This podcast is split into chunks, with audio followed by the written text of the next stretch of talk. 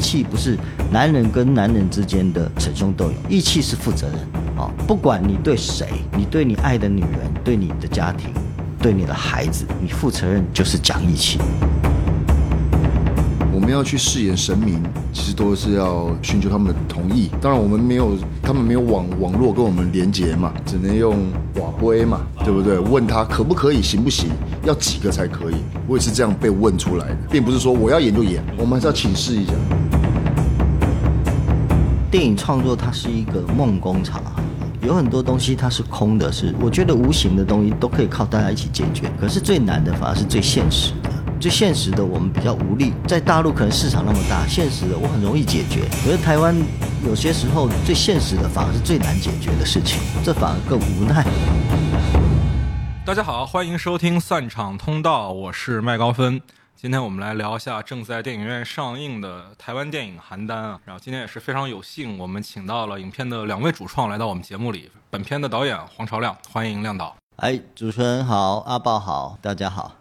我还没来得及介绍阿豹，其实 没关系，我透露出来的，非常亲切，就直接就对。还有今天另外一位来到节目里的主创呢，是本片的主演，在片中饰演黄明义的郑仁硕老师。大家新年快乐啊！新年快乐，新年快乐。那当然，这是一部台湾电影嘛。然后我们节目讨论到台湾电影的时候，总会有一位一直陪伴着我们的朋友，就是我们的阿豹豹哥。Hello，大家好，我是阿豹。好的。在我们今天正式讨论影片的情节之前啊，我想先问一问你几位，就是《邯郸》它是一部制作规模相对小的，而且可能对于大陆观众更不熟悉的电影。在我们讨论内容之前，想先问一下各位，说我们如何去向我们大陆的观众去推荐这部影片呢？亮导先来吧。这个问题单刀直入，那我是要客气一点还是自信一点？都可以，都可以，都可以。其实刚刚麦高芬讲的，就是说，呃，制作体量相对小，这也看出来就是大陆这边电影市场跟台湾电影市场的落差。因为这部电影其实是我二零一八年在台湾拍摄的。当时我们的总制作体量大概是在两千万人民币，在当年台湾电影来讲，已经算制作费很高的了。那当然以跟大陆电影的市场来相较，它是相对体量是比较小，没错。所以这部电影，我觉得怎么推荐大家来看？大家可以看到，就是说这部电影不管是主创主演，都是在台湾是一流的老师们。以制作的精致度来讲，因为我们也得到很多影展的认可。我相信这个部分我们是有信心的。那以这个电影的内容跟你的类型，或是说商业价值好了哦，吸引一般观众的来讲，我觉得这个题材相对它会。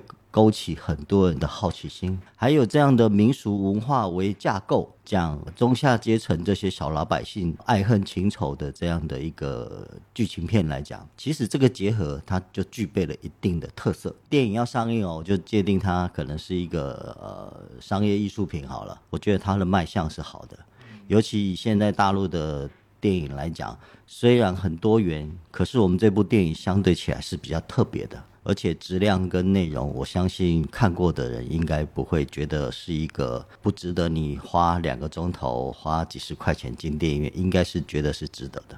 对，本片其实，在之前北影节有放过，当时的观众反馈其实就相当的好了。而且，如果不是这几年比较 动荡的话，可能这个影片也早就跟我们大陆观众见面了。是的，是的。那任硕老师怎么看呢？嗯。我觉得这部电影其实蛮值得观众去探讨的，因为它包含了一些地方的文化。然后虽然是地方文化为背景，但是它更重的是那些我们曾经不在乎的东西。每次都要让自己做后悔的事情，这个是让观众去感受的。因为真的爱要及时，不要错过了才后悔。它其实包含了很多的，不管亲情、友情、爱情。所以这个是非常适合全家大小一起来观看的一部电影。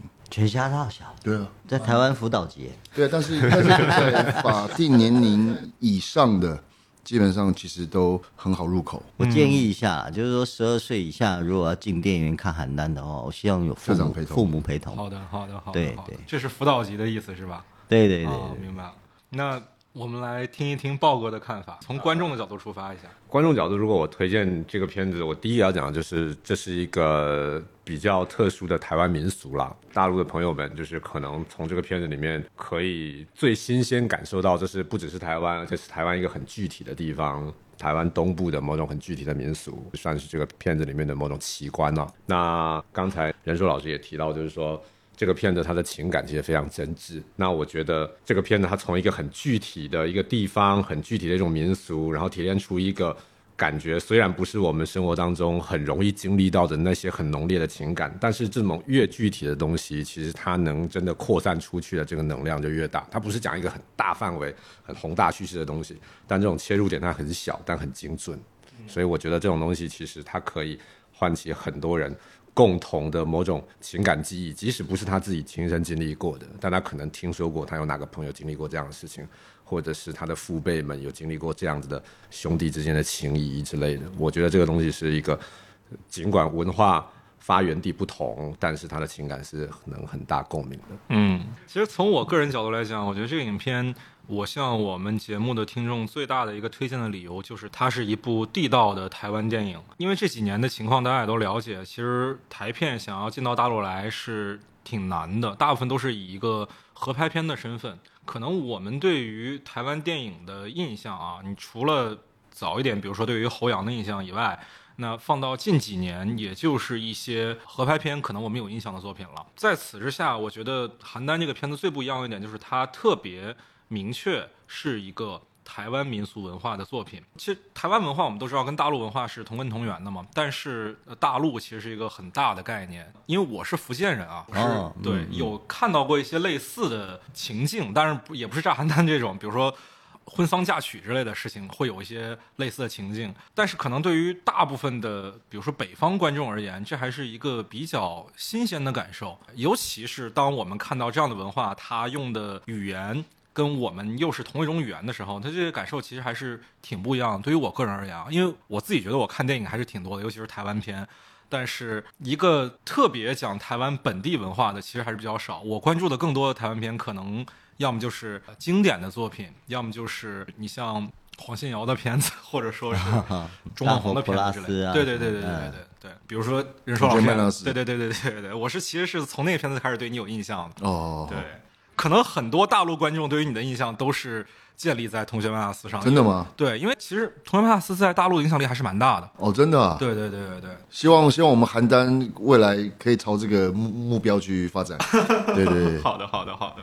同学曼拉斯啊，我没想到哎。对，其实我补充一下，炸邯郸这个民俗文化啊，它跟我们大陆这边有很多元宵节过年的一些庆典方式，其实是很类似。比如说福建那里，还有广东那边，像客家他们元宵有所谓的炸火龙，也有一些炸土地公、炸神教，这个都有。其实它是异曲同工之妙，都是从大陆这边流传到台湾的。在台湾元宵节有现那边有三大庆典：北天灯、南风炮、东邯郸，是这样来的。哦，对对对，我有印象，好像林超贤之前拍过一个警匪片，在香港呢就叫《火龙》，讲的就是从火龙这个庆典引发的一些警匪对决。但我们这个片子还是不是那种风格的片子，对对对，这还是一部向内的关于人的情感的作品。好，那我们接下来的讨论可能就会围绕着影片本身的内容了啊。那好，首先第一个问题，我想跟亮导讨论一下，就是我们知道这个片子它是一个关于炸邯郸这个民俗的故事，那这个故事本身起源于什么呢？是先有的民俗。再去想的人物关系，还是说先构思了人物关系，然后找到了炸邯郸的这个习俗来做一个结合呢？嗯，炸邯郸这个民俗活动，其实在我小时候它就已经都存在在我们台东。因为我对这个题材特别感兴趣，所以当我有机会拍电影的时候，其实我心里面就想，有朝一日可以用这个题材来拍一部剧情片。这个民俗活动在台东也已经流传了大概八十年之久哦。它早期是从台湾的云岭到到了台东，那现在云林也没有，然后福建这边也没有，就好像据我所知，就是台东是每年继续在办的哦。然后我从小看这个民俗活动，我就很好奇。那当我要做这个电影的时候，我当然也想把我自己，因为我以前拍的电影哦都没有以我自身的故事或是我自身的生活背景去着手。好，邯郸是我第一次用我自己从小到大在台东的一些印象。还有我所接触到的人事物，把它放进来。那当然这个过程走的有点久，因为你一个民俗活动文化要跟人物的故事情感做结合，其实不是那么容易。那还好我们找到了一个元素，就是我们知道邯郸爷他是五财神，所以呢，之所以这些年轻人愿意上去这样被炸，很惨烈、很炸裂的哈、原因到底是什么？那因为他是五财神，所以就有人许愿，有许愿就有还愿。再来，这个炸邯郸的民俗活动，在我们那边都是一些年轻人为了展自己的英勇气魄上去炸，所以就有这三种原因。那我刚刚说，其实我们在要拍这个电影之前，我们我公司我们团队还花了两年拍了纪录片，才找到第四个因素，就是赎罪。那赎罪这个就很有故事性了，所以我们就从这里着手，再把我自己成长背景的一些事情、故事、案例放进来，它才组织成电影的故事的基础。嗯，我之前有跟阿豹聊过说他跟我说，任硕老师本身也是在民俗文化上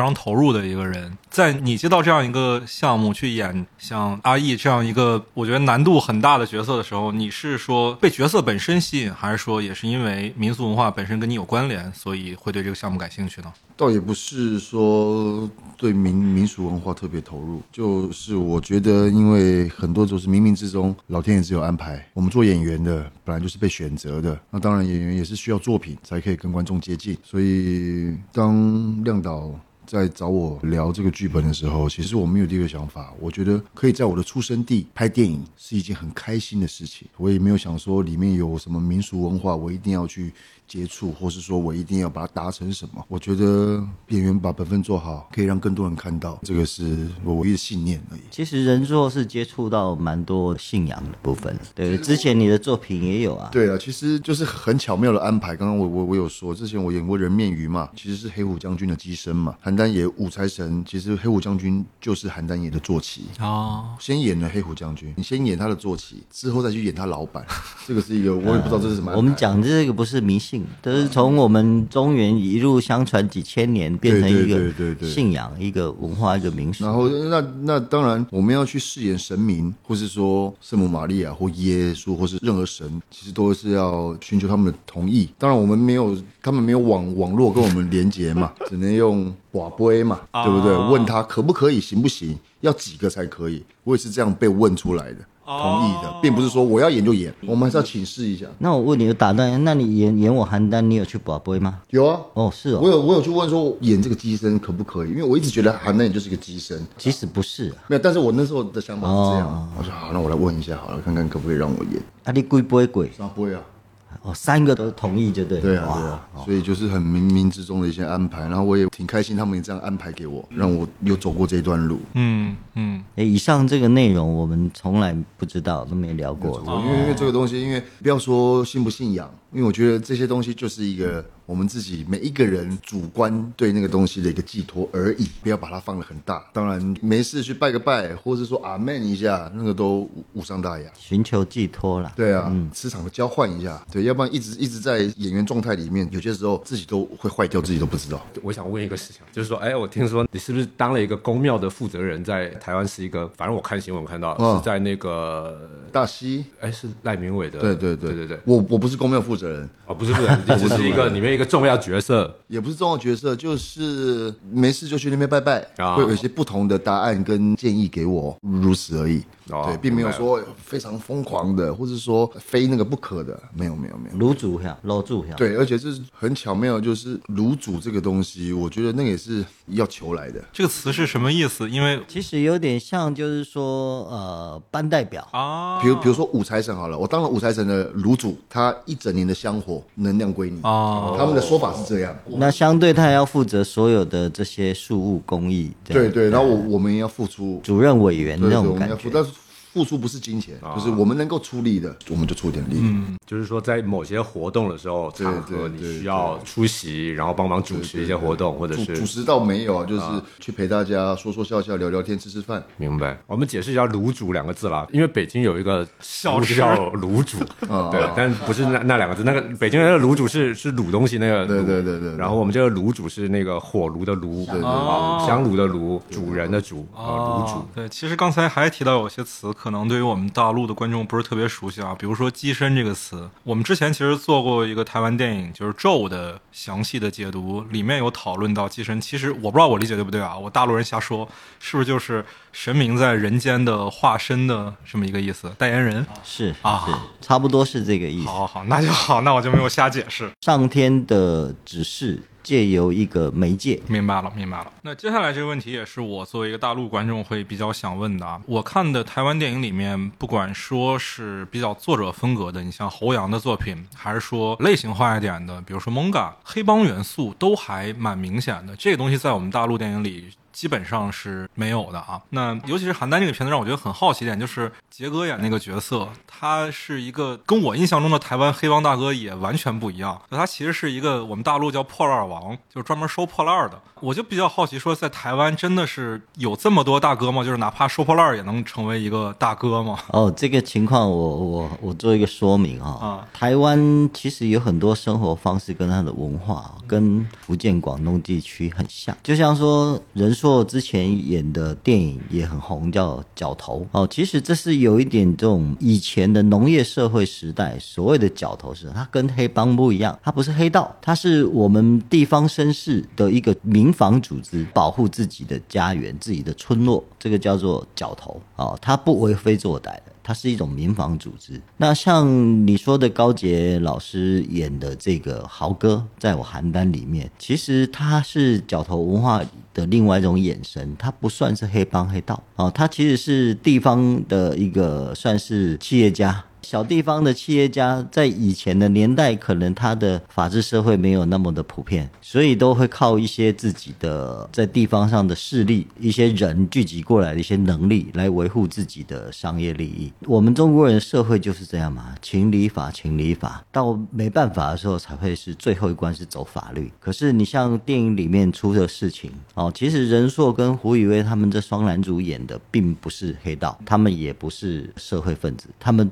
纯粹只是年轻人自己创业，然后面对了更庞大的、更既有的势力的时候，他们怎么样去抵抗，去闯出自己的一片天？所以这个电影能够在大陆跟大家见面，哈，有很多人都会觉得哇不可思议。其实没有不可思议啊，可能大家看的他那个类型一样有所误解。也有观众很很可爱问我说：“导演，你们那一场泡茶哈，那种调事情那个是不是因为看到我们大陆观众喜欢看这样的东西，你刻意有那一场？”我说：“不是啊，我们小时候我们那种乡下地方。”都是这样的啊，就是发生了什么事情啊，就大家坐下来谈，泡个茶，喝个酒就解决了，而不是一定要撕破脸找警察来把谁抓走哦。因为一个小镇，大家彼此都是认识的，发生一些纷争就坐下来好好聊。解决得了，解决解决不了，那就诉诸法律哦。其实它是很正常的一个情况。就是因为我们看之前亮导的导演的作品里面那个大调哥，它里头其实也是有类似像杰哥这样子的。我们如果不了解台湾这种所谓的人情世故的，会把它定义为黑帮老大的这样的一个角色了。哎，阿宝，那个大调哥里面哦，因为我他那个是架空，架空时代也架空地方，所以当时吴鹏凤鹏凤哥演的那个，我那个确实让他是一个的 就是一个黑帮啊，对明白？对，而且你看我那个是有点带一点哭手，是就是调侃那些黑帮的做法。是，对，那那个我界定是，啊，这个邯郸我是手写实的，就跟那个比较不一样。明白。因为我们之前也聊过这个问题，就是其实我们在很多台湾电影里面都看过很类似的角色，不管是我们真的把它定义为黑帮的角色，还是说像刚才我们讨论这部片里面的高杰老师演的，其实是一个相对它代表的是某种人情世故的角色。那可能很多大陆的观众就会去想，为什么台湾那么多的电影都有类似这样的角色？是因为这样的角色真的在我们生活当中很常出现、很常存在吗？其实没没有，不过如果在像我小时候那个年代，大概是三四十年前，这样的事例确实是比较普遍的。那现在以我们这种奉公守法的小老百姓来讲，你没有去惹出事情来，你没有故意要。强出头或者做一些呃危害社会的事，其实你很难接触到这些人，而且现在比较是法治社会了哦，所以这样的人事物并没有那么多。就我自己后来在思考这件事情啊，我在想为什么那么多的故事里面，台湾片里面会有这样的角色？其实我自己觉得啦，它其实有点投射我们对某种人情世故或文化的向往。就你说像。高杰老师演的这个角色，他代表就像刚才亮导说的，很多事情其实我们不需要诉诸于法律，我们会很希望在我们现在这种比较有人情味，对比较疏离的新当代社会的时候，他其实有点像是武侠小说里面传递出来的某种侠义人物。对，他在做的事情，也许这件事情我跟你利益上有冲突的时候，那么我可能觉得你是坏人，但是其实你再往深的去想，他也代表了某一帮人的利益。他其实他想的不是他在维护。看过邯郸你会发现哦，你就像陈伯正老师西哥演的。那个堂主，其实，在台湾甚至闽南跟广东地区，有很多这样所谓的庙宇文化，就是在庙口长大的孩子，尤其我们男孩子在农业社会哈，可能自己父母哈，我管教不好，那让别人来帮忙管教。所以庙口的这个堂主，他可以叫这些男孩子全部给我跪下。你为什么打架？你为什么什么什么？那你说，如果说十几二十岁的男孩子在家，父母叫他跪下，这个已经可能会父子之间就吵起来，甚至打起来，就是易子而教这个概念。可是，在农业社会并并不是说每个人都有学校念有书念，可是有这样的一个社会团体来 hold 住大家，你的言行举止要。不能害到别人，要合法、合情、合理，这个是另外一种我所谓的广泛的人情味。对，那个感觉是蛮好的。不是所有事情啊，你做坏事我就要报警处罚你、抓你，因为年轻人都会犯错，不怕犯错。犯错之后有没有人协助你导正，然后再给你支持，给你勇气？回到正轨，我觉得这个才是这个电影里面我隐含在里面的一些感觉。嗯，那接下来可能讨论一点关于制作方面的问题啊，因为我觉得本片其实最精彩的地方在于几位主演的诠释。亮导是如何确定几位角色有哪些演员出演呢？以及跟他们在沟通，比如说讲戏、理解人物的时候，有没有一些意见不合、比较有趣的讨论的地方呢？好，有有有。其实我在跟编剧黄淑英弄这个剧本哈。我当时设定，比如说黄明义阿义这个角色就是郑仁硕，因为仁硕是我在这个电影剧本里面我第一个找他来聊的演员，甚至是那时候剧本都还没出现模型，那我就有点量身定做黄明义这个角色。当时是因为我。看《醉生梦死》的时候，我觉得，哎，他有一种气质，就是可能因为我们都是台东人，他在台东出生长大，我我也是看他的电影有点距离，又觉得又蛮亲切的，我蛮蛮想要了解他，所以我就跟他那个时候经纪人要金玉姚哥就跟他说，哎，我想跟仁硕聊一聊。我有个故事，看他有没有兴趣哦，所以他是第一个进组的。然后像杨贵妹、贵妹姐也是林正坤的妈妈这个角色，也是我一开始就设定她。那这个电影其他的演员都是一个一个立体的建立起来哦，只有林正坤是我最后的选择。那我跟胡宇威因为以前合作过电视剧，在早期我们的老板是同一个人，是杨登魁杨老板。所以，我跟雨薇有一点革命情感。嗯，那我知道雨薇想突破，我也自己想找挑战。所以，我想说，哎，我如果能够把胡雨薇这样一个近似比较美国味的男孩子，能够让他有一点接到我们台东地气的那种带有泥土味的好孩子的话，哎，这样的我想挑战一把。那雨薇也想试试看。所以这个所有的演员是这样来的，在这个电影里面，我觉得我是幸福的啊，因为每一个演员都是一时之选，然后都很专业，而且敬业，就像仁硕的敬业也是。我记得有一场戏是我印象很深刻的，就是杨贵妹要去求郑仁硕放过他儿子，说一百万的炮炸会真的会炸死人的，请原谅我儿子林正坤，不要炸好不好？这样的一场戏。我们剧本里面就写到，妈妈要去对阿姨下跪求她，然后阿姨要把她拉起来。我们剧本里写的本来是说拉起来，然后桂妹姐不起来，她索性把她抱起来坐到椅子上。我们三个为了这场戏讨论了很多回，都觉得不对。当下要拍这场戏了，还没决定该怎么演，对不对？后来是人硕灵机一动说：“哎，导演阿伯安内好不好？导演，不然这样好不好？我的想法是妹姐下跪，我要拉她。”他不愿意，后来我也不可能跟他一起跪，所以我选择离开。离开走了几步之后，转身我也对他跪拜。我说：“哇操，这个太棒了！”所以这个电影有很多东西，我们是共同创作的，更合理的。那没想到拍的很好，就一个 take，我就觉得太棒了，因为那个都是真情流露的。结果这家伙这人说一转头太入戏，摩托车一骑就嗯就走，咔，为什么骑错摩托车？他骑到杨贵妃姐的摩，在那么感动，大家旁边人看都要哭的时候，结果他一骑，嗯，骑走，咔咔咔，不对，为什么？你骑到桂妹姐的摩托车了，是不是因？为太太在状况内了啊，所以而且两部摩托车很像，对啊，呃，太有意思了。那既然聊到阿义这个角色，黄明义，我觉得这个角色本身表演难度是非常大的。其实前半部分啊，他还是健康状态的时候，可能还比较容易上手。但是在他残疾了之后，啊、尤其是还有毒瘾这些问题的时候，任硕是怎么给他去设计表演动作呢？因为那个东西你你是没法带入自己的经历的呀。对啊，所以我就要跟那些残疾人士相处啊，哦我把它模仿起来。他如果是听障的话，我就我就看他平常怎么跟人家对谈；啊他如果是智障的话，我看他怎么活动的。我必须每天反复的练习这个事情，然后再一直变成自己的东西出来，必须反复的练习。这个过程大概花了多久呢？哦，有一个多礼拜有哦，哦每天反复、反复、反复，就一直一直看，一直盯着看，一直盯着。为什么他一直盯着我嘴巴？哦，原来他在读我的唇。听障人都是这样，一直一直看你嘴巴。所以我想说，奇怪，你怎怎么这么不礼貌，还是什么的？就不是，我我误会他，他其实要读我的唇。嗯，其实这也是我在片当中的一个一开始的困惑的点，就是我不是特别确定阿义这个角色到底是完全没有听力，还是说有一点，因为好像有的时候他能听到别人说话，好像有时候完全听不到。然后后来我意识到是，就是如果看不见对方说话的过程的话，他就不理解对方的意思。对，就是我设定的其实是极度的重听了，就是因为他被近距离的炮炸的那种，所以他耳膜是破裂的，可是他不是完全失聪，所以声音如果从前面这边来容易听到，可是你如果在后面，他就很难听得清楚。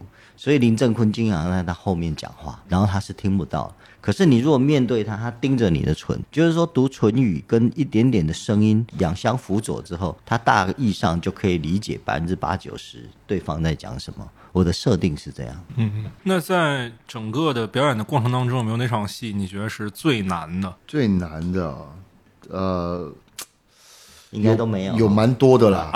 就因为跟羽西是第一次合作，那我必须在短时间内必须要跟他是打的非常火热的情侣。那其实羽西非常非常敬业，他把他的一些情感都丢出来给我了，我很谢谢他。所以才会有那种在暗箱不尴尬的时候，不然我很怕那种很尴尬，就是我自己很投入，别人不投入，完了那戏不能看了，因为戏不是独角戏好看，戏平均才叫戏嘛。还有霸凌的时候，因为我怕我霸凌的太老成了，所以还好导演会适时的帮我踩刹车，你你不要太有经验的霸凌，你还你还是那种刚出社会的那种霸凌，对，所以那个这两个东西对我来讲是有那么一点难度。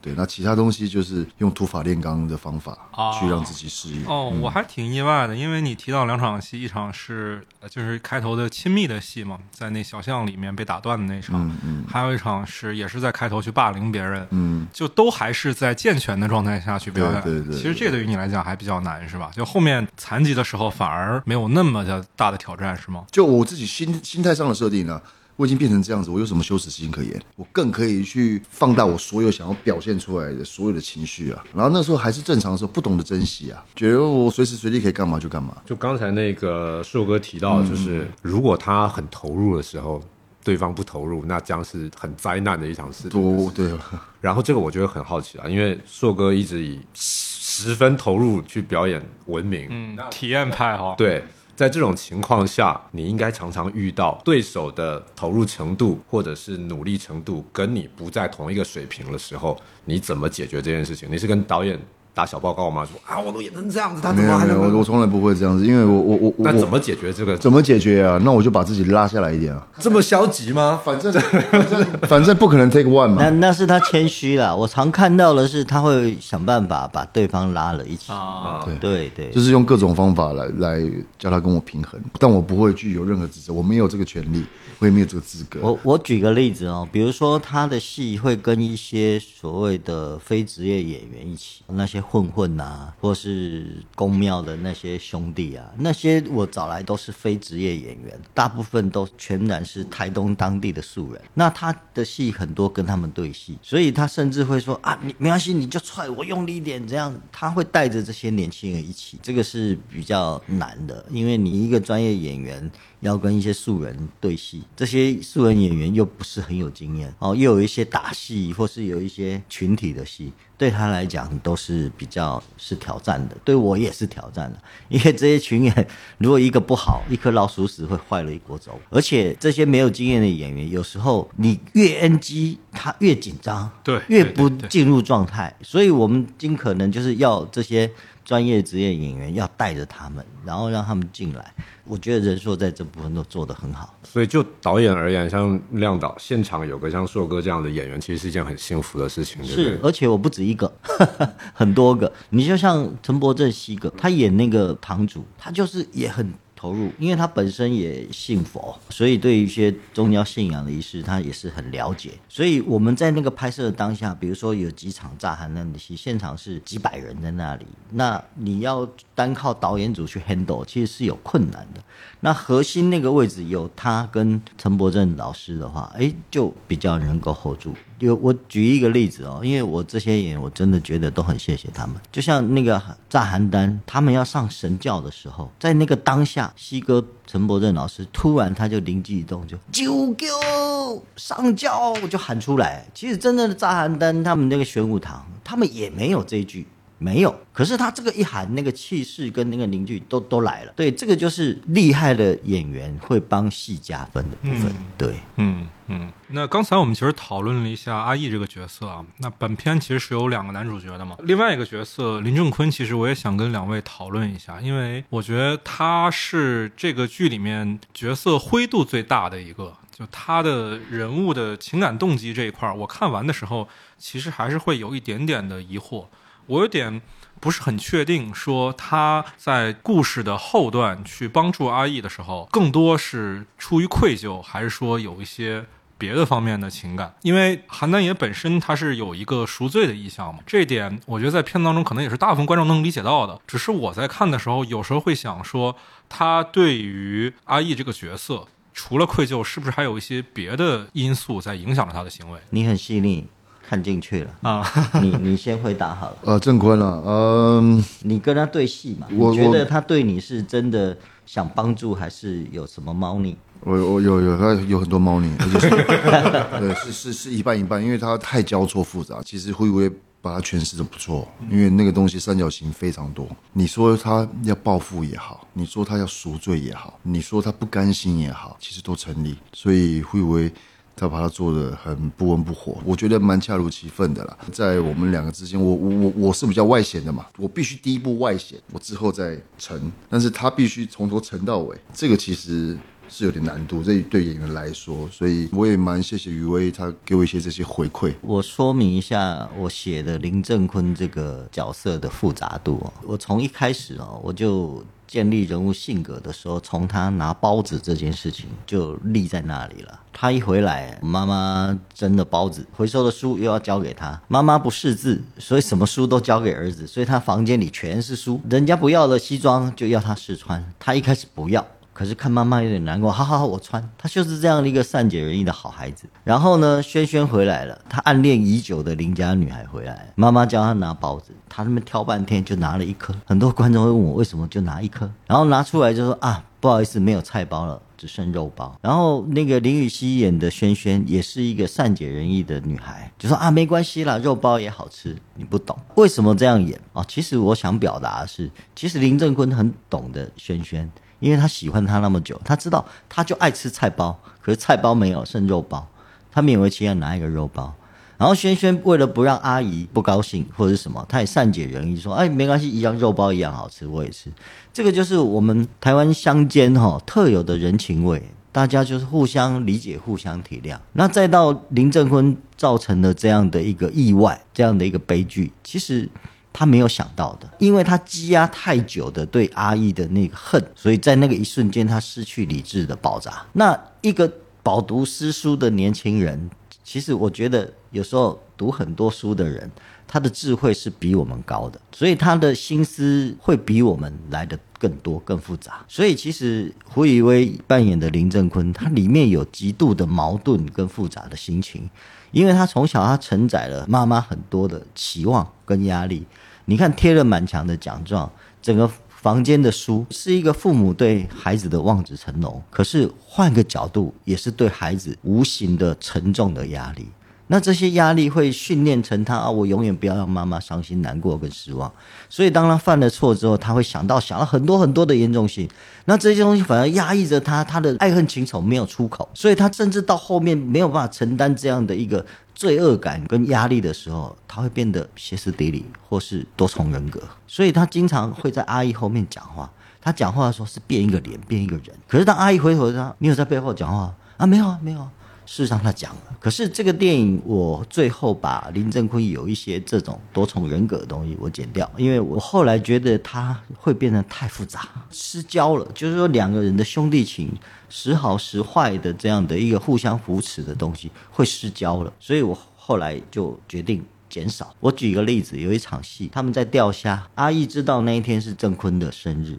所以他买了一双当年的同款的球鞋，我记得你脚跟我一样大，生日快乐。其实郑坤是被感动到，触动到，因为那个鞋子是他们两个之间的一个符号，霸凌的符号。可是当他继续钓虾的时候，其实林正坤被感动，他看了鞋子。我们一般会反应说啊，我很感动，谢谢你。他不是，他看到那个鞋，他更生气，他反而在他背后说，其实我的脚比你小哦，那演的很好。可是这段我剪掉，因为他会让整个人物性格太过复杂。后半段会让电影的主题又跑偏了一点，包括他们两个在小吃部出来的时候，经过那个地方喝了酒，有感而发跪下来。其实那一天我生日，如果他不来的话，也不会被炸死。可是只有林正坤知道，是他丢的那一炷香炸死的轩轩。所以他走之后，我们拍那场戏，我故意就是把整条街全部弄湿，我就是要他的影子走掉之后，长长的影子，那个影子就是林正坤心里面的阴影，从远远的直通，快要戳到他心里。然后这个时候，林正坤才说：“傻瓜，其实你什么都不知道。”对这些东西，其实我这样分析下来就。哇，这个电影其实我们埋了很多这样的符号跟东西，所以我很建议哦，即使这个邯郸这个电影你可能在网络上看过了，我建议进电影院再看一次，你会看到更多我们苦口婆心、我们很用尽心力埋的一些符号。嗯嗯，我在看影片的过程当中还会有一一个困惑，当阿义知道当年是郑坤把轩轩害死的时候。两个人就决裂了嘛。我当时其实是非常担心影片会用一种非常抓马的方式来收尾，比如说兄弟两个要死一个，一定要大打出手，或者说有一个非常。类型片的结局，这其实是很多大陆电影的操作方式啊，就有概念叫文戏武拍，就是我们的人物情感不知道往哪儿出的时候，靠动作戏来解决。尤其是当他把一百万的烟花都准备好的时候，我就更担心会有这样的情况发生。但其实影片最后处理的方式是一个非常温和的方式，这也是我觉得很高级的一个地方。最后是。阿义这个角色离开了他们的老家，郑坤的角色其实没有完全交代他的结局嘛，但是给到我们的最后一个镜头就是他留在了那个地方，留在了原地，然后夹了一些，你比如说烟花爆成樱花的莲花，莲花啊，莲花，不好意思，没事，因为大家都看不懂那什么花，对，加了点就是炸成莲花的视觉效果。我比较好奇，就是这个结局是怎么构思的呢？因为其实情绪扑到那儿了，如果按照很多观众的期待。可能会期待的是另外一个方向的结局，两个要死一个，对，类似这种的。我当时看的时候很担心这个情况，好让你多担心了。其实可能我从小到大我喜欢的电影的类型啊，就偏日本一点，带一点文艺。虽然我以前拍了很多诸葛亮的电影，大家不见得知道。普遍认为说我是喜欢拍这样的片子，情感类的。黄淑颖老师在他第一个初稿的剧本的时候，我记得我们那时候的结局就在一百万的炮炸完，我们两清鞭炮炸炸就结束。可是我我觉得现在的观众没有办法，对我个人也是，我没有办法满足于这样带一点开放式的结局。当然，我们现在电影的结局也有一些年轻观众，这是开放式结局。可能这样的观众就像您刚刚说的，他想看到的是那个，就文戏用武来解决啊。可可是我一直以来不是这个方向的导演，所以后来我拍的时候，我把它改成现在这样。因为郑坤跟阿义是我年轻时候的一体两面，所以我很清楚知道自己要跟怎么跟自己和解。其实这个电影一开始的火车，轩轩从台北回来。我就在强调一个情感用火车来连接这件事，因为在我年轻的时候那个年代，我老家台东跟台北它是很遥远的，每次要回家就是六七个小时的火车，那个代表是一种情感的羁绊跟连结，所以最后阿义他肯定要去完成他对轩轩的承诺，所以他去了台北。然后郑坤因为他有苏奈跟妈妈对他的爱，甚至苏奈肚子里有他的亲骨肉，所以他必须为爱继续负他的责任，所以他去自首，在外衣间搬石头。啊，看到那我觉得这样的处理是什么？是生活继续，因为我要给很多年轻人一个启发，包括电影里面杰哥演的这个大哥跟年轻人处理事情的方式是什么？是我要告诉你，义气是不值钱的，你不要血气方刚，每次就混社会混兄弟，说我讲义气，然后就为非作歹，这是不对的。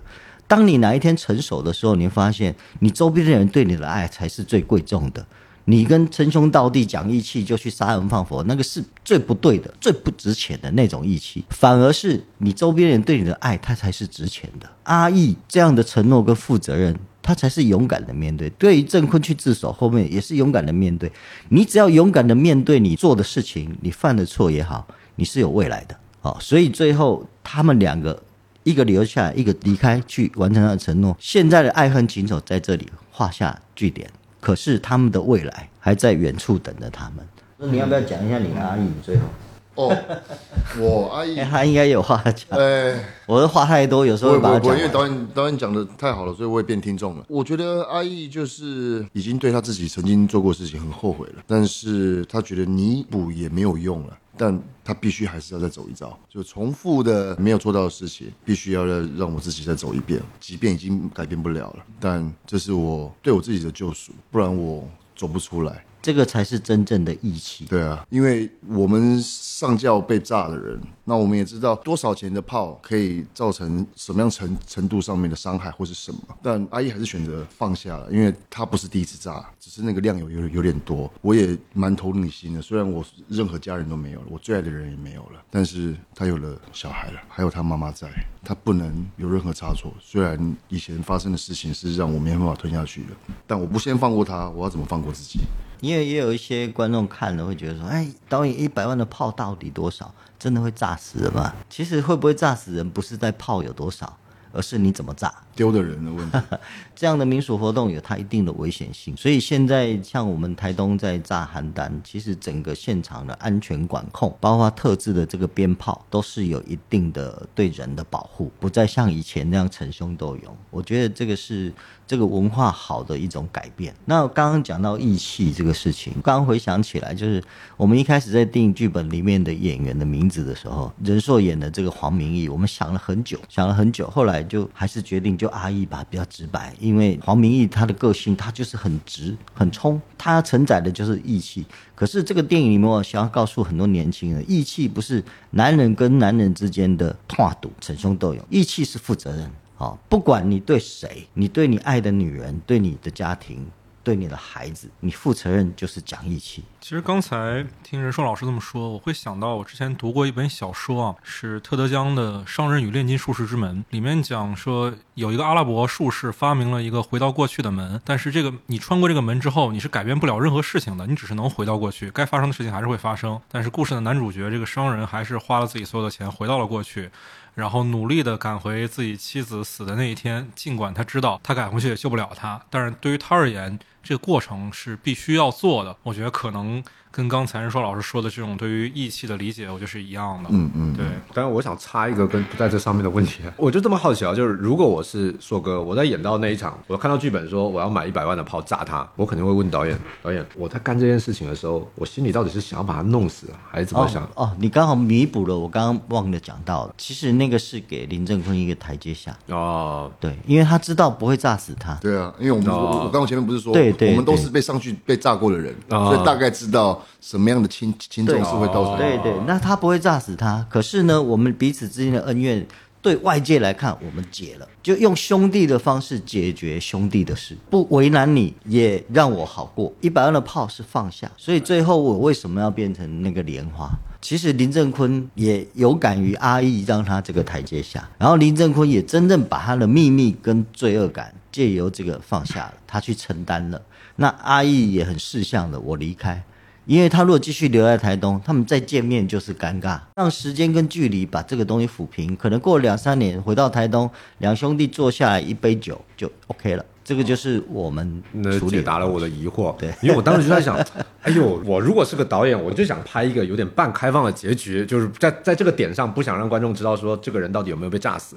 然后这时候，如果另外一个演员问我说，我该朝着想把他炸死的这个方向去演，或者是我在火车那一段路上，我是要想着这个人可能被我炸死了呢，炸惨了呢，我怎么演？然后我我想，如果身为导演得怎么跟他解释？就是你别管。对，但是我现在就懂这个意思了。对就其实这是他们之间彼此理解的一种暗号了。对就我知道他不会炸死你，但是我也需要这这么做这件事情来放下我心中的某种东西，对对然后也给你一个台阶下。对对对，仇恨在哪里解的，就要哪里解。你看我们电影里面这些炸邯郸的，也没有真正炸死人。其实炸邯郸这个民俗活动这么多年来，有过一个就是意外死亡的，不是炸死的，是从神教上掉下来。那个人可能喝醉酒了跌下来，所以这样的民俗活动相传千百年，它不是说要置人于死，一般的炮炸也不会炸死他。可是这样的方式是最好的处理方式。嗯，给对方留空间，也给自己过得去。我当时在看的时候，因为我们没有这方面的文化基础啊，就是我感觉好像一百万可能新台币合人民币二十万左右吧，感觉好像好夸张。很多啊，很多啊。可是你要想，他整个玄武堂的这个班子出来就七八十人、上百人，这个也都要钱啊。啊，哈 然后鞭炮也要钱啊，货车什么都要钱，最后的善后打扫也要钱。哎，您刚才说那个从轿上跌下来摔死的人，不是说炸邯郸那个肉身是不能喝酒吗？就是他没有遵守规矩是吧？对呀、啊对对对，那还真是冥冥中自有定数。嗯我们因为刚才导演也提到，就是导演在之前拍了挺多那个诸葛亮老师的电影，我不知道朱大哥可能在这儿不是不是特别的我我举个例啦，他在台湾的位置有点像，比如说我们东北的赵本山老师。哦，哦，分量那么高。对对对对，哦喜剧泰斗。他在台湾的贡献哦，我自己觉得很少人能出其右。为什么？他现在过世了几年了。可是台湾的电视媒体还是有在重播他的综艺节目。台湾就是唯一他一个可以天天带给台湾很多老百姓天天在笑的人。你如果你可以让很多人每天看到你就笑开怀，你是功德无量。对对对就是在这样子的情况下，就我我觉得就是大陆观众可以这么理解，就有一个导演前面几年拍了很多赵本山的戏，然后今天拍了一部段奕宏老师演的戏，啊，大家就会觉得，我还真拍段奕宏了，所以 所以我就提了段奕宏，就是咱们是做过功课的，谢谢谢谢。就是观众可能会有点错乱，就是。哎呦，这个导演这个步子迈的也太大，或者这个方向转变也太大。那这个问题想问亮导，就是说之前在拍这样子的戏，它是一个很喜剧向的，以产品来说，它就是一个贺岁档，以卖钱为导向的。那在那样子的贺岁档里面，亮导其实在台湾也做得非常好，他一直是贺岁档的，就是票房冠军嘛，有那么几部片。对，那当时在做那样子的片子的时候，票房这么好。那现在换了一个比较社会写实的片子，票房也很好。那以产品的角度来说，其实亮导是一个非常好的产品经理。是那这件事情是怎么做到的？就是在这个方向转换这么大的程度上，还可以那么好的保有观众的的观影心理。这个阿豹这里是对我称赞，可是在我听来哈，我不是说你 你不知道，而是在我听来反而是大家看到我的优点，反而是我身为一个导演最大的致命伤。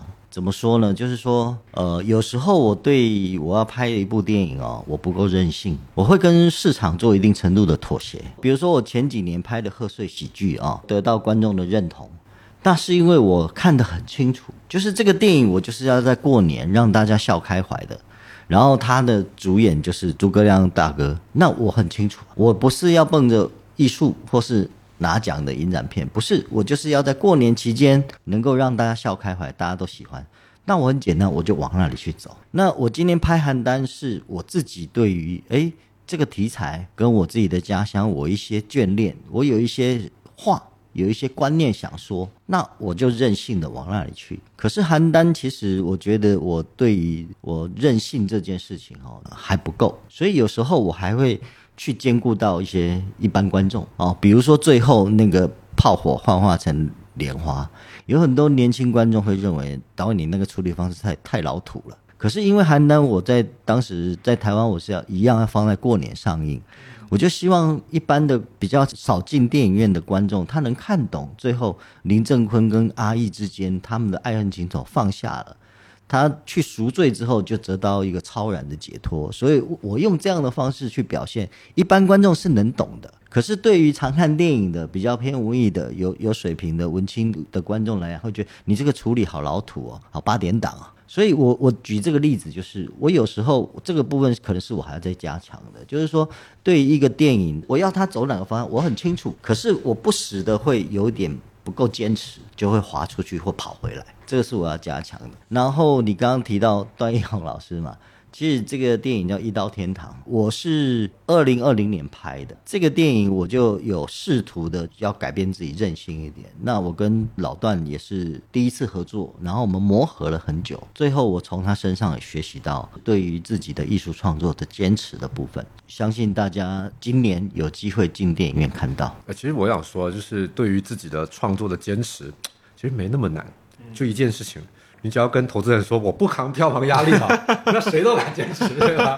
人家不扛压力。你这样讲很简单的，可是像我我自己，因为我从一开始拍电影，我自就是自己也投嘛，包括邯郸我也投了嘛，我我很难不对出品人负责啊。对，就像我拍那些贺岁喜剧，我就是要对出品人、对朱大哥都要负责的。对啊，那反而我觉得大陆的出品人反而会认为，哎导演票房不要你扛。可是定检权给他们，那这个这样又更牺牲更大，对对不对？所以有好有坏。我想讲的，就是说，其实我到现在拍电影都是这样，我那个方向很清楚，我是要商业票房，我就商业票房为主。我到现在还没有拍一个说我要去拿拿奖，想要去走影展，我还没有。对，那像邯郸，我是比较贪心的，我想要又有票房，又能够得到艺术上的认可。哦，就贪心了。可是我能力还不够，我觉得我下一步会更好。也是我那个演员表现不太好，就是帮他入而已，没有帮他拿下。对对对，我觉得两位老师都有点凡尔赛了。对，邯郸这个片子，你真的凡尔赛了，人家都说欠你一个影帝了。对，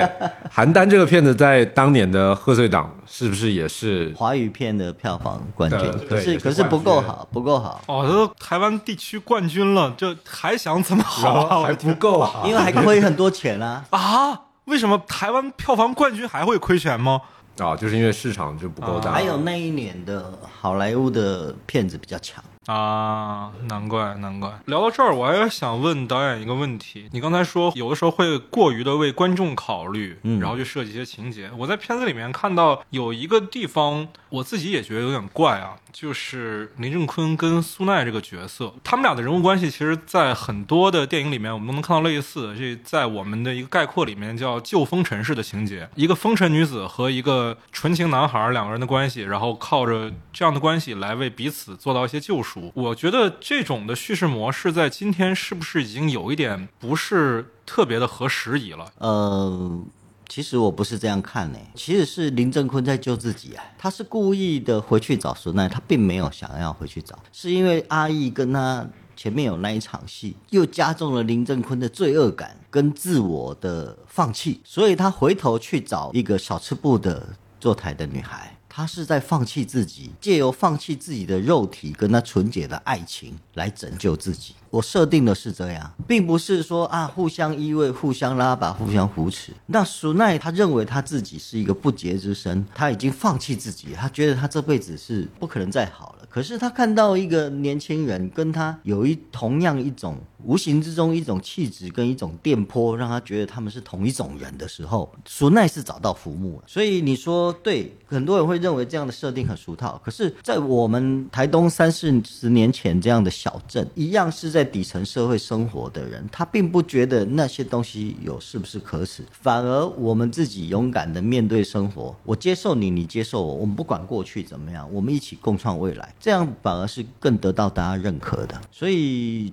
对，或许有些人会觉得你这样的设定俗套，可是我觉得这样的设定，它反而更能够凸显这个电影的所有主要人物他的背景，他想要面对的东西是比较一致的。哎，这个关于这个，我也想补充一下，但是我觉得这有点危险，危险发言。就是 说，主要是因为在场没有女性同胞，我自己这么想啊，就是说，因为刚才麦高芬老师提到是说，这样的设定是不是有点不符合现在的某种语境？但是呢？换句话说，如果你符合了，那就表示他就不符合真正的人性。为啥？我所谓的人性，就是说我们说男生其实男性都有两大爱好嘛。第一个爱好就是拉良家妇女下水，第二个爱好就是劝风尘女子从良。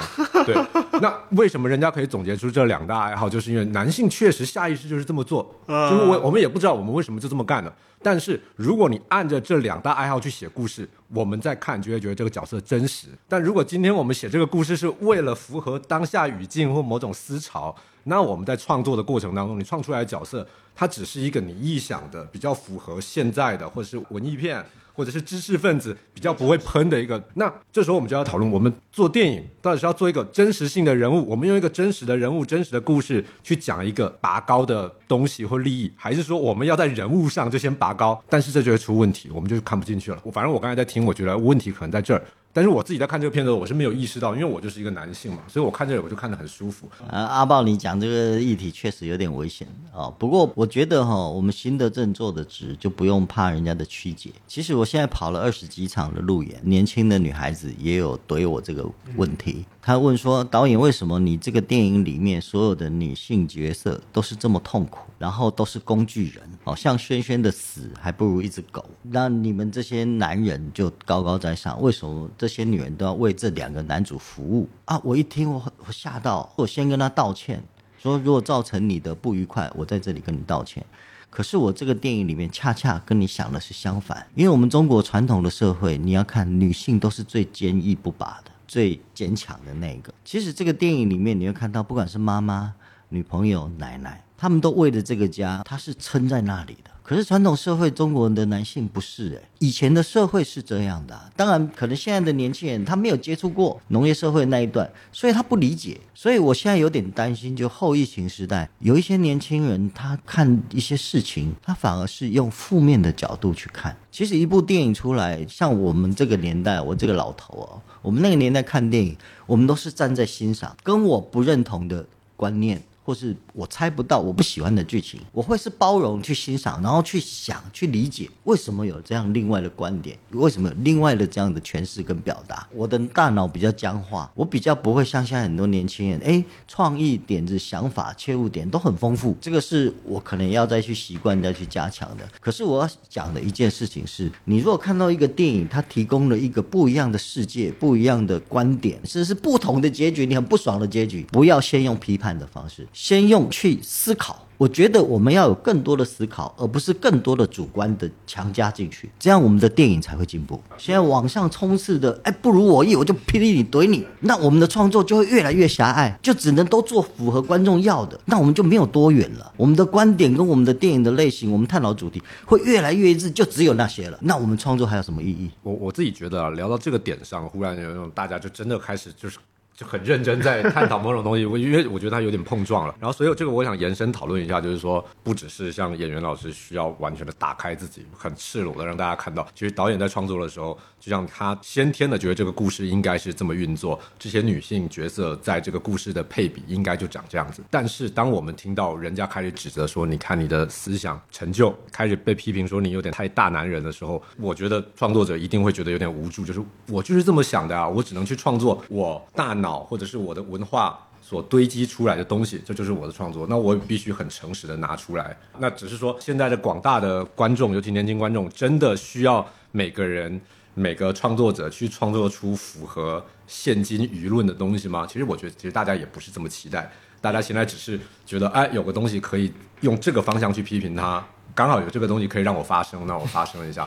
但我觉得像其实批评也是好事，啊是互相进步嘛。那我我补充一点，我刚刚阿豹讲，其实我恰恰想用这个电影去反映，就是说你们这些臭男人，你在做事的时候，请考虑爱你的这些女人，不要那么的自以为是。这个世界不是男女平等而已，女男也平等。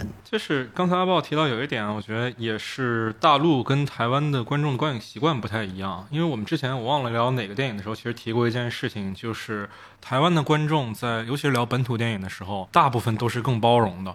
但是大陆的观众，你很难想象有什么电影能取悦所有大陆观众，基本没有。票房高的电影，永远有观众在骂他。而且骂他的人一定不少，尽管他票房很高，说明很多人喜欢他，但也一定有大量的人去骂他。我也不太懂，就是大陆的这种，可能我觉得也不单是存在于影迷的环境里啊，所有的环境里好像都是这样的，就是大家更好斗吧，我觉得是。所以可能亮导刚才也说了，自己在路演当中遇到的比较尖锐的观众提问，我觉得也是出于一种文化上的不同。就大陆的观众其实就是这样的。对，其实其实我觉得我还相对比较幸福，因为大陆的观众对于一个台湾导演还会比较客气。啊，对我还占有一点福利。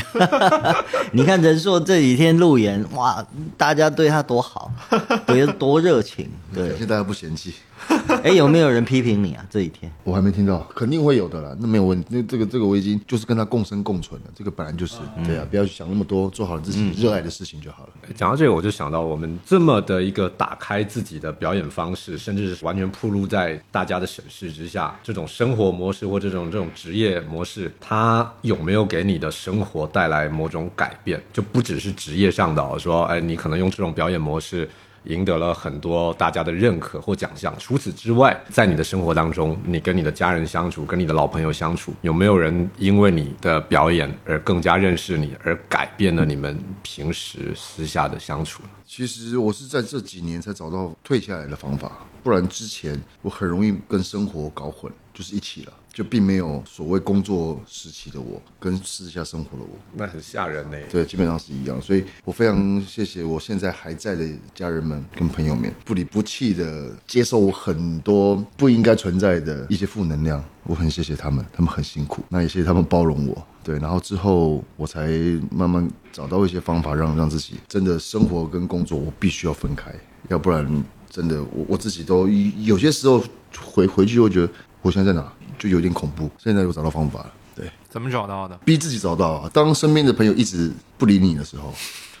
家人也不理你的时候，那个自救的机制就会开始转动了，就开始拼命去找，拼命去找，拼命找。然后那时候，哎，家人又又开始热络起来。哎，我觉得这个找的过程可能是很多听众或者是像我也会很好奇的，因为我觉得演员本来对大家就是一个比较神秘的职业，没错。包含普通人听到说啊，你还得找自己，就怎么找呢？就会很想听听怎么找。我我就会想象，我在这个职业上，我遇到某种困境。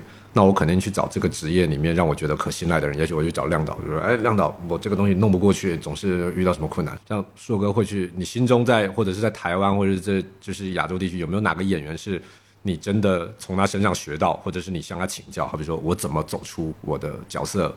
我怎么区分生活？嗯，因为我觉得这个是自己的责任，我倒不会因为说我哦我我自己找不到自己，然后我去找别人来求助。我后来怎么找到？我只要醒来，我没有想到昨天同一件事情，工作上面的事情。如果还有想到，就表示还没；要不然就是几个命比较不好的一些朋友，我就拼命的往他们身上倒垃圾，而且不能在我家倒哦，因为我那个时候那个垃圾能量还是会存在在我家，我自己会觉得我一定要到别人家去倒垃圾，要不然就是在外面倒垃圾，不能在我自己家倒垃圾。我绝对不让你知道我家在哪，因为那个，就所以我所以我觉得，就我很谢谢我那些陪伴我的朋友们，对我那一些朋友跟家人，我是不会想一下的对他们好，就直接你们要什么我做得到的，没问题，因为我这个人不够浪漫，但是我会做。做到，嗯，其实我们大陆这几年有一个情况啊，就是凡是票房特别好的片子，很多都不是从电影导演的教育出来的导演的作品。其实台湾也一样啊，我也不是电影科班的，对对对，像他这样科班的，你看，你看，对，还不如坐在这里访问亮导呢，颠到了，不好意思，不好意思，不好意思。其实我一直在跟科班的学习，因为我没有那一段。所以，我所有的，比如说我的导演组，全是科班的，我从他们身上偷，就是用他们的专业弥补我的不专业。那因为我不专业，所以我可以有更任性、天马行空的要求。我觉得这样的撞击蛮好的。这个事情在亮导看来，你觉得是很合理的吗？还是说反映了电影教育的某些局限性呢？我觉得不单单是电影教育哦，我觉得拍片。搞创作，它是一个应该不受局限的一个，也不能讲它是工作的一件事情。就像说我们做梦一样，你如果梦被规定要做什么梦，你做不出来啊。梦境是自由的，它是天马行空的。那拍电影，我觉得应该也是这样的。那你如果已经有被教育，就是说什么是对的，什么是错，什么是应该，什么不应该。那或许是不是某些地方就局限了它的创作性？电影，你如果说它是文化或者文学来讲，其实我们中国古代有一句话“文人相轻”，就是觉得自己的东西是最好的啊，我的写的诗词是最棒的哦，我就很喜欢《长安三万里》，就是文人放飞之后，他反而出来的东西哇，很棒。很美，电影也是一样啊。那还有一点就是说，我觉得电影是当代我们这种影视创作文化来讲，它是一个领头羊。它应该来自于除了我刚刚讲的放飞的想象创意之外，有很多要来自于生活。可是有很多被训练出来已经成为专家的人，他可能会离一般小老百姓、市井小民的生活，或是大部分的观众会比较远。那你如果愿意贴近到这个世界、这个社会这些小老百姓，可能你会跟他们走得近，那这样你的票房当然就好。这是我的解读。就像我在台湾，我拍了几部诸葛亮的电影哦，从一开始协助朱延敏导演跟邱立宽导演，然后再自己独当一面拍《大喜临门》这些过来，其实他的养分是来自于我以前当记者的时候，我采访很多台湾各地的市井小民，再加上我拍了十几年的台湾的外景行脚节目，所以我对于。街坊邻居这些阿公阿妈这些叔叔伯伯，他们会有的惯性的趣味跟生活方式跟那个口吻、价值观，我很清楚知道，所以我是取材于生活当中。那这样的话，哎，观众很容易懂，然后也亲切又有趣，他当然票房就好。刚才亮导其实有提到说，你的职业的规划是改变几次的，之前是做记者，然后做过节目，其实相当于是在。人文上面有过很多的前期积累，那我是比较好奇你是怎么跨到电影的这个行业里，是主动的吗？还是说有一个怎样的契机？还是说一开始电影就是一个你的最终目标呢？其实哦，我常常都是这样，就是顺着自己的兴趣。可是我从小，因为我们我们家庭是比较穷的，就是农家子弟，我一心就想赚钱，可是反而就是赚不到钱。好，人生就这么有趣。那我为什么跨境导演呢？我就是要省一个八十万台币的导演费。这么现实吗？因为那时候有一个机会拍一部数字电影，我自己公司的，跟导演磨了一年之后，就觉得啊，这个项目可能要夭折了。当时我刚在台北刚开了自己的影视公司，我离开电视台自己开了影视公司。那后来一些朋友又劝我说啊，阿亮你自己拍啦。我说我不会拍啊，我又不是科班，我也没有，我连剧组探班都没去过。然后他们就建议我说，哎，找一个有经验的摄影师跟副导演，然后你自己的创作你知道怎么弄，因为我以前也。拍了一些节目跟纪录片嘛，哦，那好啊，我就很大胆就干了啊，结果一拍就进来了。那你说后不后悔？呃，不后悔，蛮好玩的。可是这个挑战有点大。那几次人生的转变都是顺势而为，顺水推舟。比如说刚刚仁硕在讲说他怎么找到自己那个，像我这几年我怎么找到自己？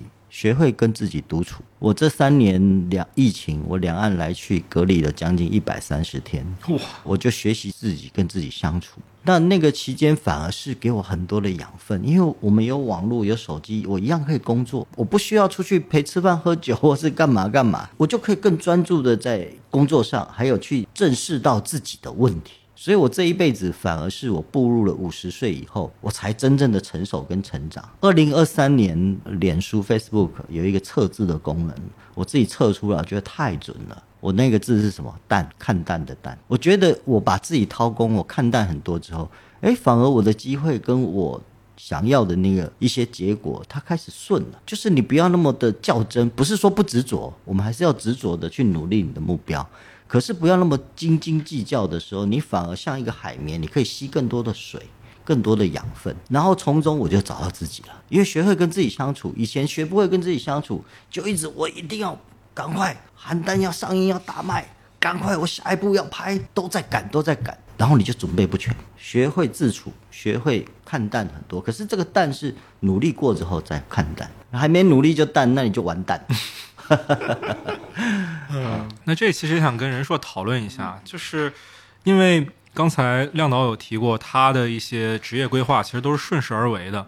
那在你的人生当中，做演员是一件很早就规划好了的事情吗？不是应该算逆流而上，啊，对，不是顺势而为。当初进来这个电影圈是于开平导演的关系，把我介绍到他徒弟张作骥导演那边，但他说这个是要做演员的，张导就非常不客气的回了于导师傅啊，这是你说的演员，不是我要的演员。然后后来就说，哎，有没有办法吃苦啊？我想说，我什么苦都吃过了。我不差这个东西，我最痛苦的时候也已经过了。父母亲是我双手送走的，最贫穷的时候，没没什么好那个的。对啊，后来就开始一路从工作人员开始做起，场务、美术道具、灯光、摄影、导演组、制片组、造型组不让我做，其他都让我做一轮。然后做了两三年之后，我已经渐渐的把演员这件事情忘掉了。好，我要专心做个制片，我觉得把人照顾好很有成就感，因为制片就是父母官嘛。你必须所有的东西，你都必须要安排好好的，然后照顾好人人家，让人家满意，让人家舒服。拍片就是气氛很重要。我已经压根已经没有想到我要当演员了，我好好干到制片，我做个名制片。但是偶尔还是会看一下那时候同期的临时演员，我有去应征过临临时演员，有一些已经拍广告了，有一些已经拍连续剧了。哎，突然看到就怎么他们已经可以当演员了？那我我现在干嘛？有一天就喝了一点酒，跟张导就也很不客气，我把我的情绪宣泄出来。我说导演，我不是要当演员吗？你干嘛叫我做工作人员的事情？然后说你真的那么想听啊？你准备好了吗？我说准备好了。我这样在怼他跟他吵架的时候，我跟他说准备好了，明天的场景我已经准备好给你看了。我还是转换成工作人员的方式去跟他回应那个问题。他说那个那个不是重点了，你自己准备好要当演员了没？我说语塞，讲不出话来。他跟我说你这么想知道答案了，我先不跟你讲答案，我先跟你讲为什么。那时候我已经有情绪了。导演讲啊，他说郑你说啊，你要站在镜头前面的那个人，你不知道镜头后面那一群人做什么，你有什么资格站在镜头前面？四个字送我，将心比心，很难做到，但是往那个方向努力，一直到现在。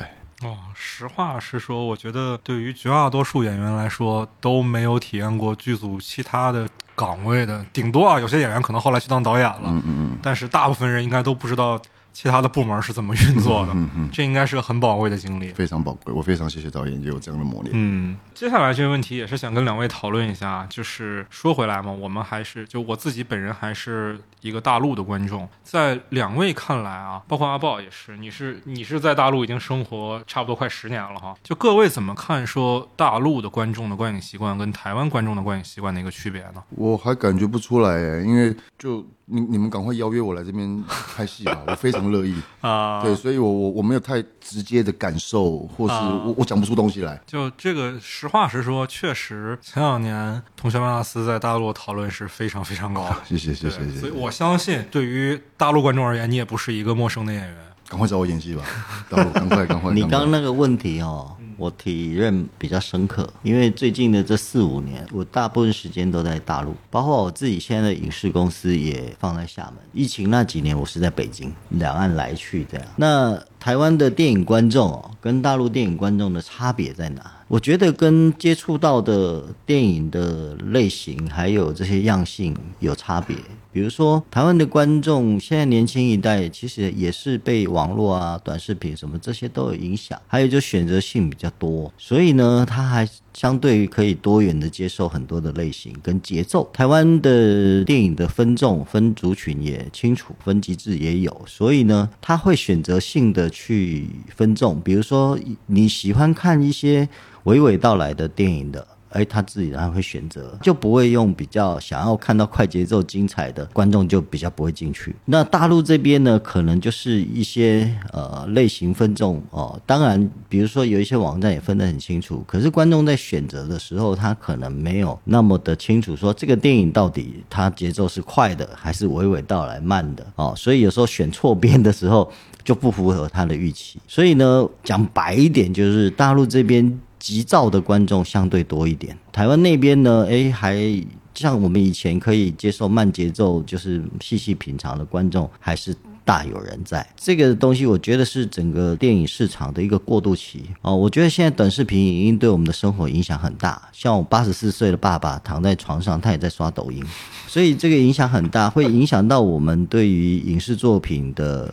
观感标准不同，可是我觉得这是会是个过渡期，因为现在观众都很聪明，而且经验丰富，他很快会知道我要看这个电影，我要用什么样的情绪跟标准进去看。比如说你想看邯郸，你如果想走那种比较艺术片的节奏，那你可能会觉得它太商业。可是你如果要要用那种动作片啊、警匪片的节奏，或是暴力来看这个电影，那你可能也会失望哦，因为它就是一个比较折中讲情感，可是也有这样炸裂情节的一个电影。嗯，确实，真的，我们要再往深一点讲的话，就是大陆这边的观众的观影习惯，我真的觉得真正培养起来，其实是新世纪以来的事情。就是我们大陆这边的电影的艺术水平的高峰，其实是在九十年代嘛，对吧？我们第五代最辉煌的那个时候，在国际上拿了非常多非常多的奖，但那时候大陆的观众是不看电影的，或者说很少看的。真正拿奖那些片子，尤其是因为一些别的原因，我们在大陆也看不到。真的，大陆观众开始普遍的看电影，都是新世纪以来的大片时代，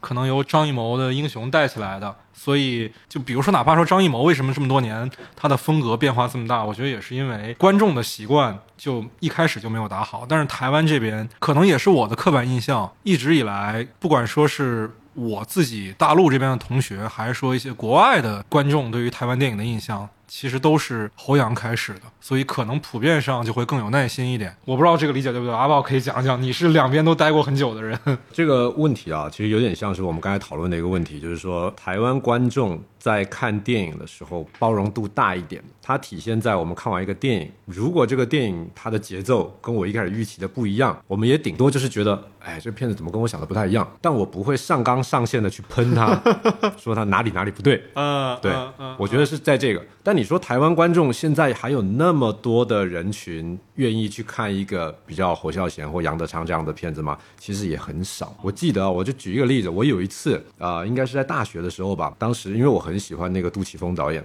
当时他出了一个片子叫。文雀，招了一帮就也不是学电影的同学说：“哎，我们来看文雀。”看完之后鸦雀无声，因为大家对杜琪峰的期待就是你要么黑帮、对枪战、站位。结果文雀是一个你很难界定它是一个什么片子。然后我当天组织了他十几个人看完那个片子的时候，大家鸦雀无声，我好尴尬啊！我想说大家可能要骂我说你到底挑了一个什么奇怪的片子让我们看，结结果也没有，大家就是嗯，这个片子挺妙的。他们就用一个用一个“妙”字把它带过，啊，对。然后呢，我以为这件事情就过了。就过了几年之后，有一次我又跟那一群朋友在吃饭的时候，他们提起了，就说：“哎，你们记得吗？有一年那个阿豹找了一个叫文雀的骗子，当时我觉得好怪哦。但我后来我不知道在哪里再看一次，我觉得哎，那个片子很厉害。哎，对，我觉得这就是台湾观众体现出来的某种包容性，就他当下不喜欢，他说妙，然后他不会去喷他，因为有的时候。你对于一个东西的讨厌啊，其实你没有那么讨厌，而是在你喷他的过程里面，你越喷，你好像就越讨厌他。啊。然后当你越讨厌之后，你几年之后再看，你可能真的不会去把它打开来再看一次。但我相信我们那些朋友们当时对这个片子，他觉得妙，他肯定心里隐隐觉得这东西一定有哪里不错，不然怎么能够拍出来？然后事后他们给自己再一个机会再去看它一次，他可能可以从中得到东西。是的，是的，是的。大陆这边的观众很爱批评一个影片。不管说是矫情、做作还是装逼这样的词，包括现在啊，在大陆，其实我不知道亮导了不了解，其实“文艺青年”这四个字是有讽刺的含义在的。我知道，对，所以话讲台湾文青，文青两个字也是啊。哦，台湾也有讽刺含义是吗？台湾还好，大陆对文青这两个字的讽刺比较大。对，而且大陆这边不只是文青啊，文青还好，起码说就是阴阳怪气一下，没有污名化。大陆有一个词，现在被污名化到让我难以理解的程度，叫“公知”。公知这个词最早是公共知识分子的意思，就是意见领袖嘛。但是现在已经完完全全变成一个贬义词了，都不是讽刺了，就是纯贬义词。这非常让我难以理解。这个这个事情也确实不能多说，说多了很有问题，很容易被骂。所以，嗯，可能我们也会觉得大陆这边有一些比较急躁的风气，会让人觉得，呃，蛮可惜的吧。对当然，我们还是说到影片本身啊，讨论的有点太外延了。聊回到制作过程里面，邯郸这部影片最后做出来，跟两位主创一开始的期待一样吗？我先听听人硕的看法吧，因为你一开始拿到的只是剧本，你是跟导演聊的，对，一开始亮导找你说还没有剧本，对吧？嗯嗯。最后的成片跟你一开始在脑内构想的一个呈现形式来说的话，相似吗？不会差太多。导演有给我一些惊喜。我原本以为好像只是很功能性的过场，但反而那个过场是，哎呦，原来这个过场放在这边是有意义的。当然，如果再选一次角色，我还是会选阿姨。但如果还有一次的话，我把那个比较炸裂的部分再收个百分之三十，或许又更不一样。就是如果说你去重新跟着结果去调整你开始创作方式的话，会再含蓄一些。再含蓄一些些。嗯，明白了。亮导怎么看呢？在一开始，我跟任硕就剧本大概还没成型，故事刚刚出来，阿义这个角色已经确定了之后，任硕有问我说：“那导演，你觉得我在这部片里面我应该做到什么？他有哪里要加强？”我就跟他说：“记得一个字就好，收。”因为他在此之前的一些片他都很放。比如说，我看他之前的说《醉生梦死》也好，《川流之岛》，他都比较放。那阿义这个角色在里面呢，其实比较压抑、比较内敛的是林正坤。那阿义承载的是放，可是放你如果一直都放，他就没有层次。所以我就提醒他收就好。其实他做到了。他做到，他刚刚说再收百分之三十，我觉得在收的那个百分之三十，应该是要找到更多的层次的收，要不你再收百分之三十，票房更差。那就多百分之三十，多百分之三十的炸裂啊！然后我的想法是，呃，这个电影跟我预期哦，当然有很多的不一样，有惊喜之处，也有失望之处。比如说，让我在电影的剧本，我可能会不要写的那么的清楚。仔细，我会放更多的空间，让演员跟制作团队在事前或是现场去撞击。比如我们有几场戏其实是剧本没有，然后撞击出来更好。就像我刚刚提的杨贵妹、贵妹姐对仁硕下跪那一场戏，还有比如说陆一静陆姐她演仁硕的奶奶，最后上吊自杀的那一场戏，就用那那个小狗的狗链把小狗解开，然后拖着狗狗链划过她的脚，那个是。我在现场，我看到的就用那个狗链，然后奶奶一定要先把小黑放掉。为什么？她一辈子从自己老公到儿子到孙子都让她失望，她现在连祖厝老家她都保不住，她也没有办法改变这个事实，她只有解脱一途。可是她要把那一条最忠心的狗放开，她才不会饿死。这个是很悲凉也很伟大的一个女性。可是这场戏是我看的现场，然后那一只狗跟狗链，还有她，我安排了她在那个门口，那狗我就知道狗链拖过去会拖过她，所以我把摄影机安排好之后，那一镜到底非常棒。这不是剧本有的。然后再来，还有一场林正坤把他关起来戒毒，关在像那个水塔。我去看那个景的时候，我就就是这里的。为什么？你怎么想也想不到用一个水塔。它底下既然有一间破房子，就只有铁门，把它关在那边，水塔就有一个象征的意义。最后他爬到水塔上面，躺在那里去缅怀轩轩。还有他关在里面的时候，他戒毒清醒，林正坤丢个盒饭给他，他吃吃吃吃到一半，骂了叉叉叉，他即兴的，因为他进去了，他觉得你为什么把我当狗一样关在这里？他骂他，等我出去我就。干死你！我跟胡宇威都吓到，他突然有这一句，因为我们剧本不可能写这种东西。我就咔，太棒！为什么？我就在找一个跷跷板，就是说黄明义跟林正坤在电影里面一开始都是黄明义霸凌林正坤的，他这个跷跷板是失衡的。那现在他是个独宠又失聪，他相对是弱势，还被关起来，所以林正坤对他来讲是有点高高在上，你完全被我把控了。可是这个跷跷板，你说现在就过去吗？不是。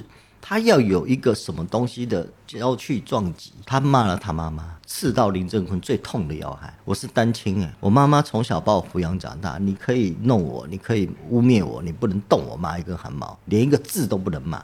所以林正坤反过来骂他，那个时候要把压下去，这时候跷跷板才会变。就是两个角色的比重转变，这个太好，加一场戏是不是？我们现场加，嗯嗯，我反过来，林正坤冲回来骂他，可是胡宇威怎么骂都不像。那一天很好笑，我就停半小时叫他骂《三字经》，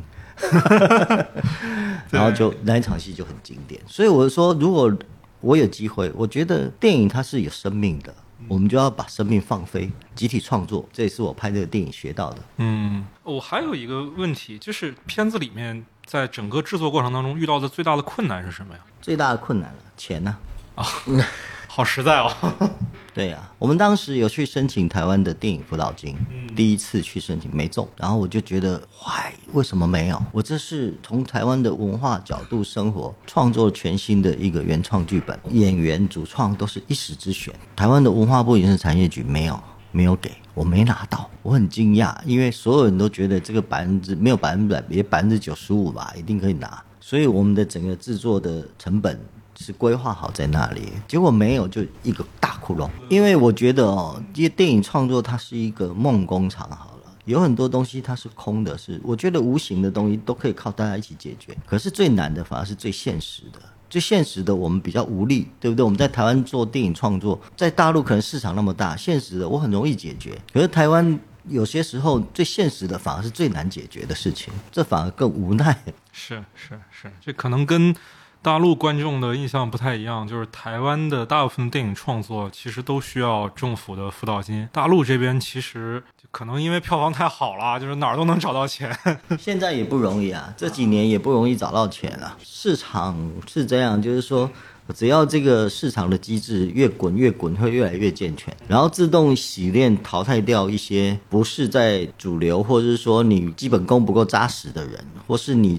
不是对电影有热情，你纯粹要来蹭热度或是蹭利益的，这个会慢慢被洗练掉。我觉得这是好事。嗯，那今天最后一个问题啊，也是问一问两位，就是之后还有在大陆拍摄的计划吗？然后隔了这么多年，跟大陆可能交流比较少，有什么想对大陆观众说的？对，刚刚亮导有提到嘛，今年还会有一个新片，对吧？对对对对。之后呢？呃，我先说啊，就是今年，因为我二零二零年拍了一部《一刀天堂》嘛，段奕宏、沙宝亮、宫贝碧、是彭远主演，贾樟柯导演监制，默默影业出品的这部电影，有机会在今年在大陆上映。那我个人本身应该今年会筹备开拍一部新片，叫《引路人》，就是讲两岸题材的，就是台湾一个里长送了三百多个老兵的骨灰回大陆落叶归根的。那我跟仁硕也有可能再次合作，希望有机会。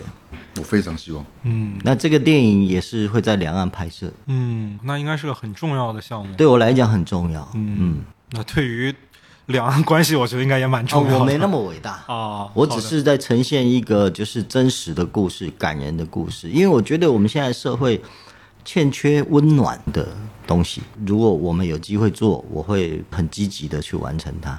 我觉得也是我的荣幸。嗯任硕老师之后有在大陆的拍摄的计划吗？呃，欢迎大家不吝啬的用我，我非常乐意在这边常驻，没问题的。好的，好的，对对对，好的。只是现在苦无机会。赶紧啊，阿豹对导演，对对对，可以，没问题，真的真的，我是说真的。好的，好的，待会儿加个微信。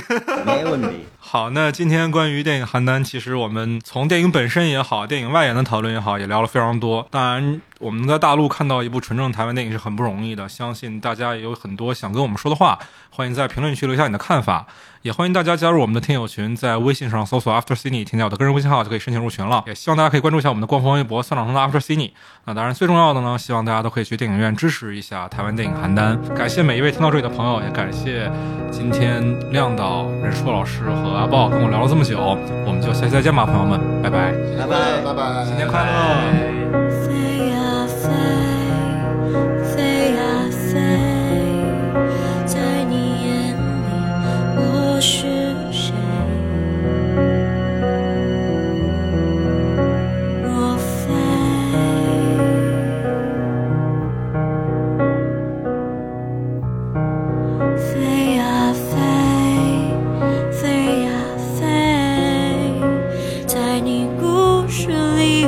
出现，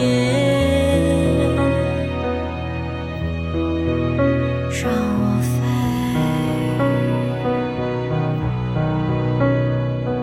爱上了谁都不是关键，别哭着说这就是终点。我不该对你寄托一切，抱歉。